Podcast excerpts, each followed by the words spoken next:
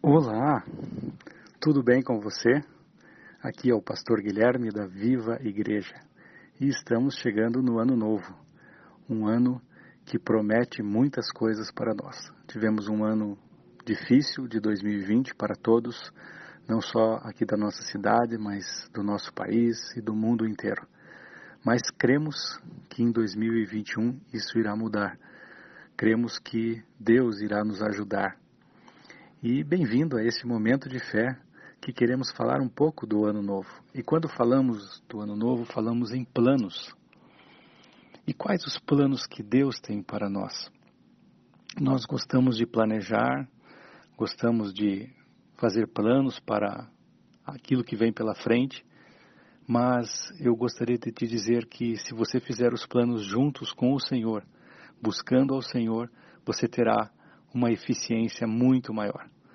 Porque Deus, Ele nos fez e Ele sabe qual é o propósito que estamos aqui, quais são os planos que Ele tem para cada vida.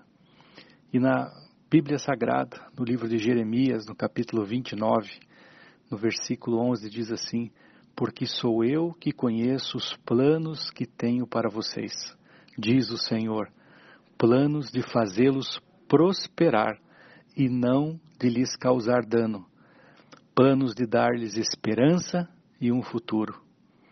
Então vocês clamarão a mim, virão orar a mim e eu vos ouvirei.